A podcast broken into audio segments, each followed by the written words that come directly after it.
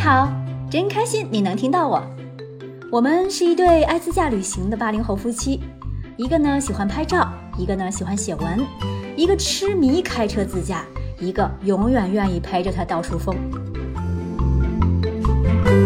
从黄瑶到都匀，路过肇兴侗寨和黄岗侗寨的分岔口的时候，我和胖叔还是犹豫了一下。商量来商量去，还是选择了知名度并不高的后者——黄岗侗寨。一切原始的、原来的、原装的、原汁原味的，换句话说，就是朴素真实的才叫人文。去的人多了，确实有了路，可真善美却成了假恶丑，是开发的、复制的、人为的、装模作样的。可这其中却有个悖论：原始必然封闭，封闭必然贫穷落后。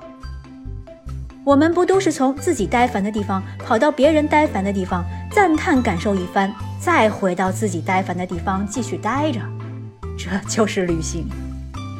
而如果撇去物质上的困扰，完全从一个外乡人理想化的眼光来看，这里就像一个与世隔绝的桃花源。进入寨子是一个比较开阔的入口，里面的景象几乎一览无余，一个大荷花池塘。几条小径穿过池塘，到达另一边。小一些的池塘里有一只泡澡的大水牛，不断翻滚着自己的身体，想找到最舒服的姿势。它的主人坐在岸边的石椅上，一手牵着水牛鼻环的绳子，一手叼着烟袋和邻居聊天儿。侗寨最主要的标志就是鼓楼，每逢寨子里要宣布重要的事情的时候，大家就会集中到鼓楼下商讨大事儿。那通知大家伙开会的方式，应该就是修建在高处的大喇叭了。鼓楼还是侗家年轻男女对月当歌、谈情说爱的交流场所。慢慢往里走，步道岔口多了起来，路口也越来越窄。穿梭在里面，不断有公鸡、母鸡挡在路中间，小狗也是溜溜达达追赶着猪牛羊。道路不断向上攀升，我们登到了不远的最高处。可以俯瞰整个侗寨，通知整村人开会的大喇叭就立在这儿，刚好里面传来的人声，但是听不懂说什么呀。我当时顽皮的拍了段视频，假装翻译村长的声音，通知村民开会，发了个朋友圈。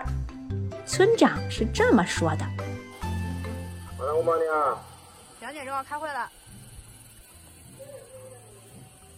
你懂，你给翻译一下呗。”好了，不皮了。俯瞰整个寨子，在巍峨群山的环抱里，袅袅的炊烟，宁静的鼓楼，悠然的牲口，肩挑重物的男人，染布晒布的女人，聊天打盹的老人，不玩手机的孩子，往来巷口的车马，没有熙熙攘攘的人群，但是却都自得其所，并没有太多人关注我们。我想，我们到了别人呆烦的地方去，在别人看来。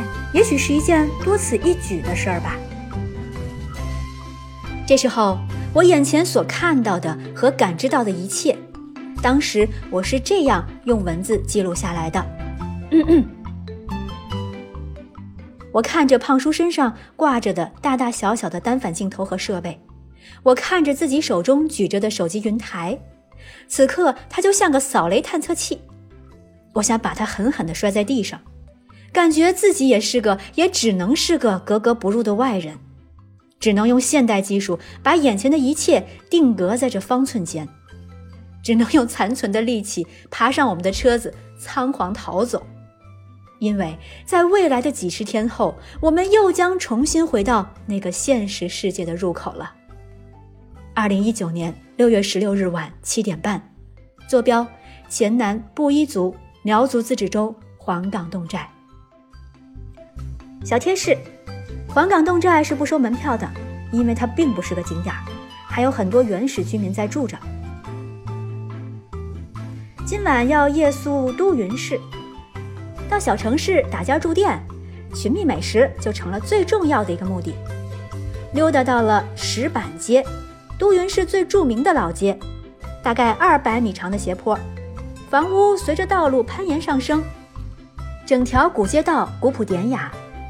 这里也因此成为了贵州省南大门吸引游客前来观光的古建筑群。著名的贵州牛肉虾酸牛肉肥肠，店面不大，老板服务不冷不热，菜品味道一般，类似麻辣香锅。吃完肉之后呢，再把菜放进去涮着吃。牛肉皮偏老，咬不动。时至今日，我已经回想不起来当时的味道了。应该这么说，贵州的任何一顿美食都比不上若干年前我们去荔波的那顿豆花烤鱼了。这么多年过去了。那味道还让我记忆犹新，新鲜的河鱼烤到外焦里嫩，非常入味儿。点睛之笔是鱼肉上铺的那层薄荷叶儿，一口鱼肉一口薄荷，辛辣配小清新，两种冲突的味道让味蕾不要太享受啊！这段插播又让我馋出了口水。为了烤鱼，真想再去一趟荔波呢。好了，下期预告。听从徐霞客的召唤，唯有此处风成林。